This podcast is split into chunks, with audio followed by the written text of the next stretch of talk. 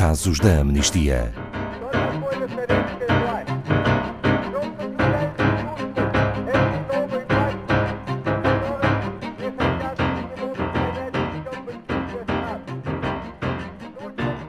A educação para os direitos humanos visa a construção de um mundo onde todos conhecem os seus direitos e sabem como reivindicá-los.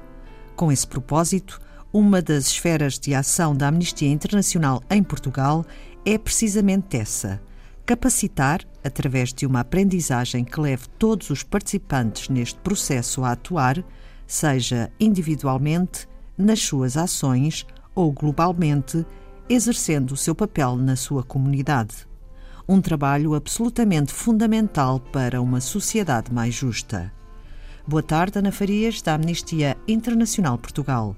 O que é exatamente a educação para os direitos humanos? Boa tarde, Ana Paula. Boa tarde a todos os ouvintes também. A educação para os direitos humanos é uma prática participativa cujo objetivo é mobilizar as pessoas e as comunidades, capacitando-as com conhecimentos, atitudes, valores e aptidões que precisam para usufruir e exercer destes direitos e para respeitar e também defender os direitos de outros. No fundo, é a construção de um mundo onde todos conhecem os seus direitos e sabem como reivindicá-los, mas também é, é fundamental para se aprenderem responsabilidades e criarem-se competências para a ação. O que envolve a educação para os direitos humanos? Então são sobretudo três frentes, se assim quisermos chamar. A primeira, educar sobre os direitos humanos, o que são, o que significam, os seus valores, os seus princípios e instrumentos. Em segundo, educar através dos direitos humanos, através de métodos inclusivos, participativos e democráticos que consideram tanto quem educa como quem está a aprender. E por fim, educar para os direitos humanos, por isso, ensinar e aprender de forma a permitir a prática destes direitos no nosso dia a dia. A educação é a arma mais poderosa para mudar o mundo, já dizia Nelson Mandela. Concordam? Sem dúvida, a 100%. É o meio para desafiar as causas mais profundas de desigualdade e injustiça em todo o mundo. E a verdade é que quantas mais pessoas uh, souberem sobre os seus direitos e sobre os direitos do outro, melhor estão preparadas para os defender e promover em todo o lado. Que atividades desenvolve a Amnistia Internacional nesse sentido? São várias. Uh, temos manuais de educação uh, que estão disponíveis no nosso site, amnistia.pt. Temos planos de aula e outros materiais de apoio para todos os interessados em direitos humanos, não tem de ser necessariamente em escolas.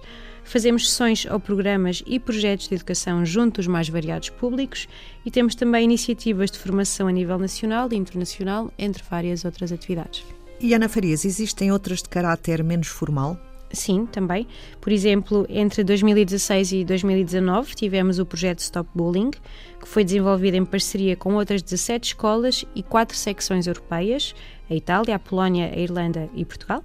Uh, e neste projeto pretendemos contribuir para a redução do bullying e de atitudes discriminatórias entre crianças e jovens, capacitando estas escolas e os seus participantes com mecanismos de prevenção e sensibilização. Durante este projeto, eh, em Portugal participaram cerca de 2.400 alunos, 142 professores e 94 assistentes operacionais. Uh, mas para além deste, deste projeto, temos ainda outras iniciativas, como os Encontros Nacionais de Jovens Ativistas, que duram entre cerca de 3 a 4 dias, um que vai dos 15 aos 18 anos e outro dos 19 aos 24. E por fim, temos ainda um outro encontro para jovens ativistas, mas aqui de forma mais específica para quem faça parte do nosso projeto das Escolas Amigas dos Direitos Humanos.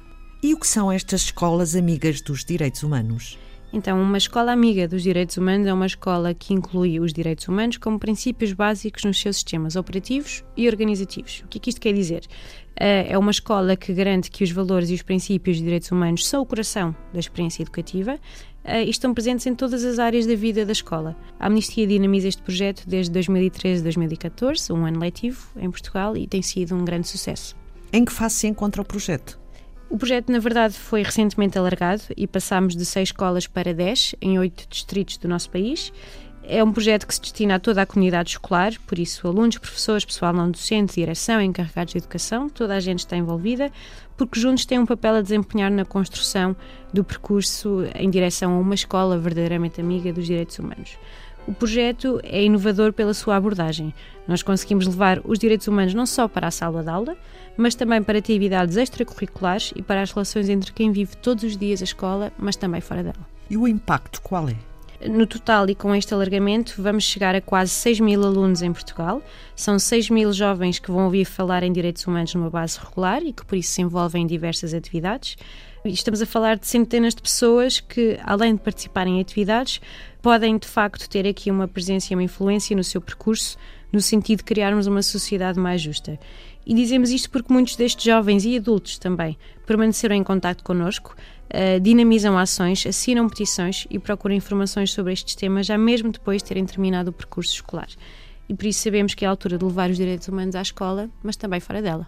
Obrigada, Ana Farias, da Amnistia Internacional Portugal.